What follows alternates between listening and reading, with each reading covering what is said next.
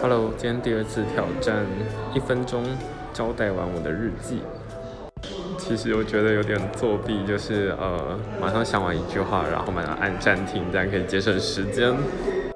毕竟一分钟实在是太宝贵了。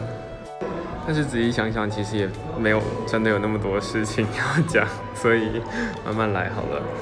呃，今天早上其实呃，整天其实作家的日常生活就是写作。嗯，唯一最大的福利其实就是你可以睡到饱，因为多数的时间都是呃，最主要工作产出其实是文章，那要有清醒的脑袋。